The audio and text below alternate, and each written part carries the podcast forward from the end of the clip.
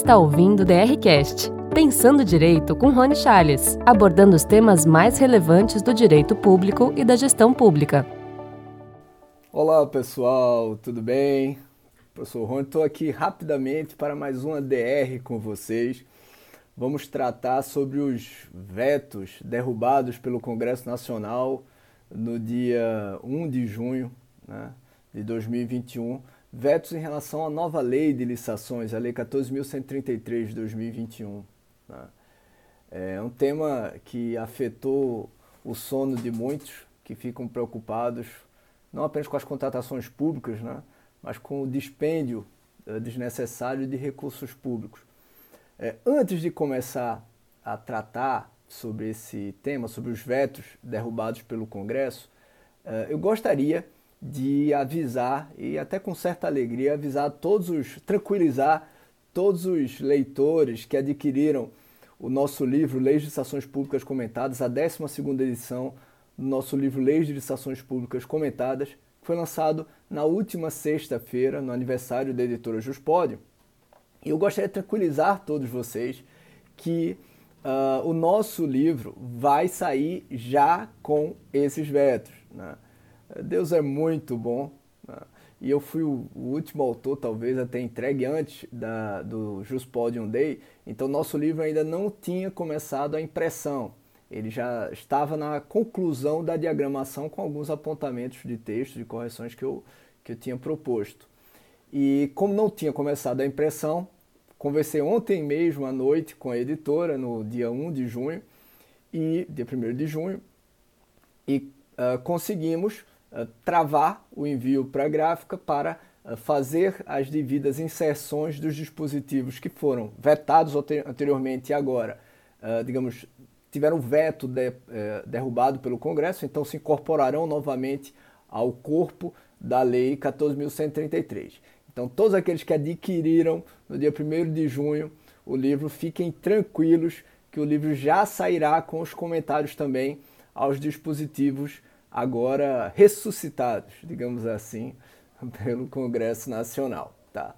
E vamos então, uh, e vamos então agora a esses dispositivos. Né? É, nós podemos uh, resumir em três partes os dispositivos que foram, os vetos que foram derrubados pelo Congresso. Né? Eu diria que em pelo menos duas dessas, dessas disposições, né? duas dessas uh, propostas né, de retorno né, uh, uh, de derrubada do veto, nós tivemos um, um debate interessante pelo Congresso. Né. Foram disposições, inclusive, que nas discussões da própria Casa Civil em relação aos dispositivos que seriam vetados talvez não tenham alcançado unanimidade. Né? Eram disposições realmente, uh, não, não diria necessariamente polêmicas, mas com opiniões divergentes, acho que acredito até dentro da, da própria esplanada, dentro do próprio executivo. De maneira que, em duas pelo menos delas, me parece que o veto do Congresso não apenas é legítimo, mas é muito razoável e com uma proposta interessante. Né? Vamos tratar então dessas uh, proposições. Embora em, uma, em um dos vetos, e aí a terceira parte, né, derrubados, é, eu lamente profundamente, lamente profundamente a atitude do legislativo. Mas vamos olhar os dispositivos. O primeiro que eu vou tratar envolve o parágrafo 2 do artigo 37. E o que é que dizia, de, definia esse dispositivo outrora vetado? É que, ressalvados os casos de inexigibilidade de licitação para a contratação de serviços técnicos especializados de natureza predominantemente intelectual, previstos na linha A, D e H do inciso uh, 18 do caput do artigo 6 da lei, cujo valor estimado seja superior a 300 mil reais, o julgamento será por melhor técnica ou técnica e preço na proporção de 70% de valoração da proposta técnica. Esse era o texto do parágrafo 2 do artigo 37 da lei, que tinha sido vetado pelo Executivo, né? e que agora foi, digamos, recomposto, né? voltou uh, pela derrubada do veto uh, feita pelo Congresso. Qual foi o argumento do veto? Era que ele restringia uh, justamente a discricionariedade. E o, argumento do veto estava correto. Né? O chefe do Executivo Federal estava correto nessa sua avaliação. Realmente ele restringe a flexibilidade, né? a escolha discricionária. se vou usar menor preço, se vou usar técnica de preço, ou se usarei, por exemplo, maior retorno econômico, que é um outro critério uh, de julgamento das propostas. Né? Mas a opção do legislador tem um lado também positivo. É um lado há um lado negativo nessa, nessa derrubada do veto, porque essa disposição, sem dúvida, restringe a competitividade, mas há também um lado positivo. Né? Porque é fato que no âmbito das licitações públicas há uma grande indução ao uso do menor preço, né? que o professor Marcos Nóbrega chama do o fetiche do menor preço. Né?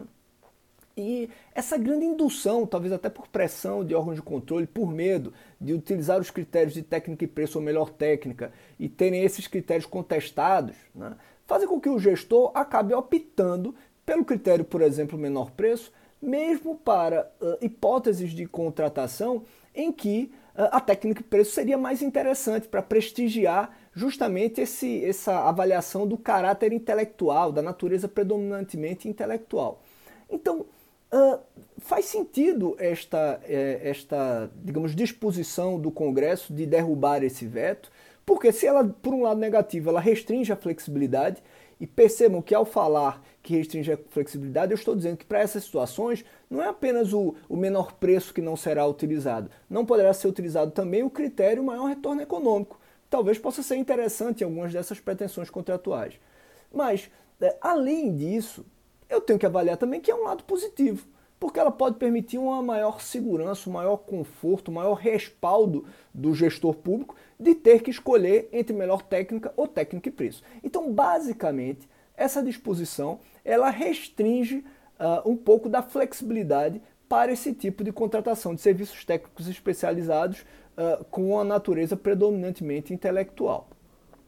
Uma outra disposição de veto que foi uh, derrubada agora pelo Congresso, envolve o parágrafo 4 do artigo 115, né, eh, que trata sobre a obrigatoriedade de licença prévia antes da divulgação do edital. O que é que definia o dispositivo que foi vetado? É, nas contratações de obras de serviço de engenharia, sempre que a responsabilidade pelo licenciamento ambiental for da administração, a administração prévia, a manifestação prévia ou licença prévia quando cabíveis, deverão ser obtidas antes da divulgação do edital. Então, vejam pelo dispositivo, nas contratações de obras e serviços de engenharia, quando essa responsabilidade fosse definida como da administração, quer dizer, a manifestação, a, a, a busca da, da licença prévia, né, é, ela deveria necessariamente ser obtida antes da divulgação do edital. Então, se minha matriz de risco definiu que quem vai ficar responsável pela licença prévia, se é um risco da administração, ele, ela não pode publicar o edital antes de ter essa licença prévia disponível. Né? Há uma obrigatoriedade. É interessante que nesse caso também tem uma restrição de flexibilidade. Né?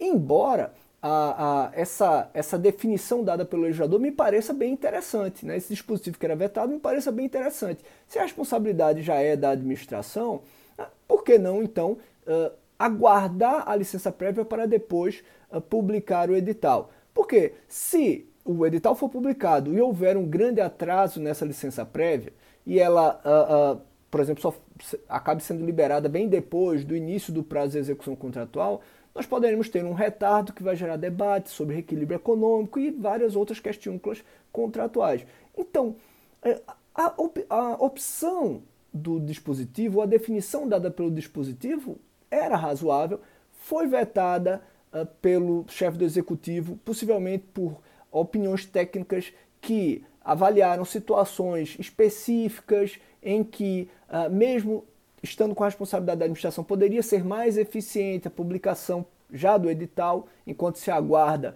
uh, a, a definição ou a liberação da licença prévia, mas essa disposição, embora tenha um lado negativo, né, que restringe a flexibilidade, restringe a escolha discricionária de qual o formato mais eficiente para aquela contratação, tem também um lado positivo. Pode evitar, ela pode evitar o atraso, né? Que, é, é, e, o, e o atraso dessa obtenção da licença, em tese, pode repercutir no retardo da obra.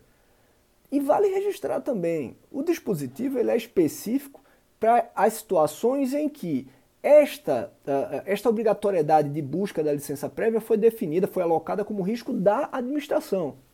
O que parece ser uma, uma boa alocação de risco para esse tipo de questão, esse tipo de problema. Então, também aqui é um dispositivo que, embora tenha um lado negativo de restringir parcialmente a flexibilidade, a escolha discricionária, a busca da opção mais eficiente para aquela situação concreta, tem um lado positivo porque a intenção é boa, é tentar evitar que o atraso da, da licença prévia acabe prejudicando no retardo da obra e gerando várias uh, questões, discussões, debates relacionados, por exemplo, ao reequilíbrio econômico.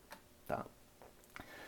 A terceiro, o terceiro, digamos, a, a terceira espécie de disposições que foram vetadas pelo chefe do executivo e agora foram, uh, digamos, ressuscitadas, né, reincorporadas ao texto pelo Congresso, aí, na minha opinião, elas, elas carecem de, uh, digamos, de um lado positivo. Né? Primeiro, eu vou citar aqui o parágrafo 2 do artigo 175. Né? O que é que diz o dispositivo? Até 31 de dezembro de 2023, os municípios deverão realizar divulgação complementar de suas contratações mediante publicação de extrato de edital de licitação em jornal diário de grande circulação local. Né? Eu aqui ainda acho que teria é, é, até uma justificativa razoável, né?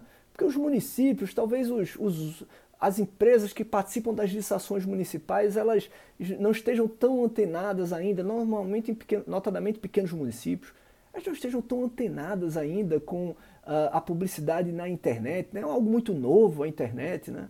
surgiu ontem, né? a gente quase não usa a internet no dia a dia, então pode ser que em alguns municípios né, seja necessária a publicação também no jornal diário de grande circulação. Né? Afinal de contas, há muita gente que não usa a internet e continua assinando esses jornais de grande circulação. Né? Como isso acabaria em dezembro de 2023, eu acho que esse dispositivo poderia ter é, é, até uma, é, digamos, uma, uma aceitação, uh, digamos, mais tranquila. Né? Mas o outro dispositivo, né, reincorporado ao diploma pelo Congresso, que é o parágrafo 1 do artigo 54, acho que esse não merece a mesma boa vontade, na minha opinião que diz o parágrafo 1 do artigo, do artigo 54?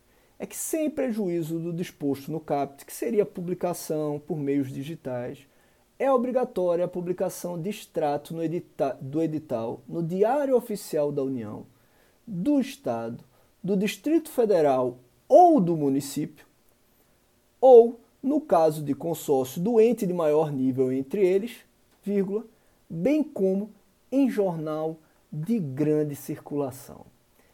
E aí é uma, é uma regra que me causa incômodo, eu tenho que admitir. Ainda bem que eu não gravei esse vídeo ontem à noite, quando eu vi a notícia no perfil do meu querido amigo Vitor Amorim. Né? Uh, é uma, uma notícia que me causa incômodo, um real incômodo, para usar uma palavra talvez mais apropriada. Né?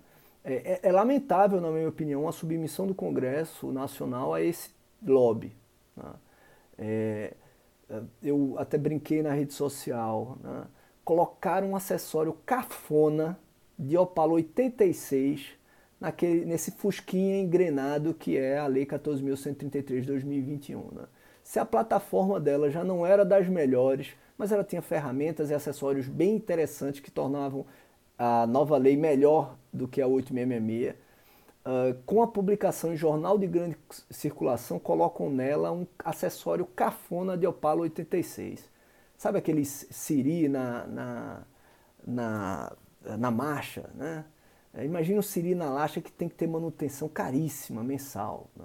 É mais ou menos isso. É um acessório cafona de Opala 86 no nosso Fusquinha engrenado. E eu não tenho nada contra a imprensa. Né? Mas isso representa um grande retrocesso.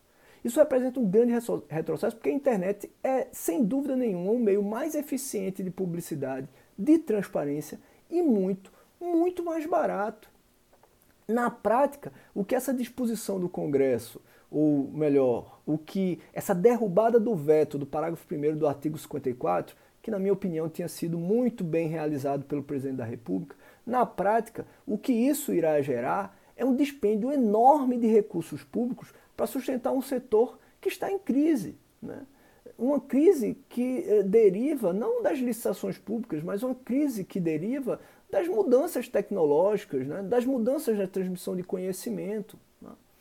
Se antes a assinatura de jornais, o acompanhamento dos jornais impressos era algo comum nas nossas vidas, e, e a, a, imprensa tem um, um, um, um, papel muito importante, né? muito importante, notadamente uh, nos dias de hoje também, mas a, a, a, imprensa que conseguiu se atualizar, que conseguiu entrar na rede. Né? Mas quando nós falamos em jornais de grande circulação, jornais impressos, né? a primeira coisa que a gente tem que pensar é o que é um jornal de grande circulação hoje em dia. Né? O que é um jornal de grande circulação onde nós sabemos que uh, esse, esses meios, esses instrumentos da grande imprensa estão em crise. Né? Cada vez mais vários desses jornais estão é, em situações, situação financeira difícil. Parte deles, inclusive, fechando. E nós teremos, inclusive, é, uma restrição enorme né, de jornais que possam ser caracterizados como jornais de grande circulação. Então, foi uma disposição, uma decisão legítima do Congresso, tem que ser respeitada, as instituições têm que ser respeitadas, mas uma decisão que uh, eu lamento, porque ela simplesmente representa a submissão uh, ao lobby de um, de um setor que está em crise, né, do setor que está em crise, né, uma disposição legal que tem muito mais a função de sustentar um setor em crise, né, e para isso será necessário dispêndio de recursos públicos, muito mais para isso do que propriamente para efetivar a publicidade que se tenta justificar. Esta vai ser feita de maneira mais eficiente e muito mais barata pela internet. Né?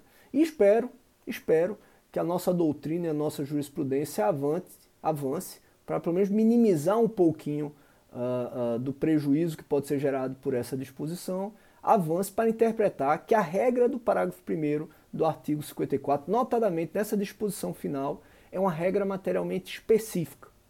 O que permitiria que estados e municípios possam optar uh, pela publicidade apenas nos meios digitais e nos seus diários oficiais, nos seus diários oficiais. Porque notadamente para esses pequenos municípios é que a utilização desses jornais diários de grande circulação, ela é não apenas onerosa, né, mas ela é muito impactante nas finanças públicas e na uh, celeridade e eficiência das contratações. Tá?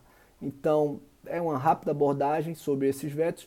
Aqueles que já adquiriram o livro, não se preocupe, na obra a gente poderá aprofundar mais as discussões sobre uh, essa decisão do Congresso em alguns dos dispositivos, em alguns dos dispositivos, na minha opinião, de maneira uh, não apenas legítima, mas uh, interessante, um debate técnico, uma opção legislativa que tem bons fundamentos para ser tomada, mas em relação a essa questão da publicação obrigatória em jornal de grande circulação, uma decisão, na minha opinião, lamentável, tá?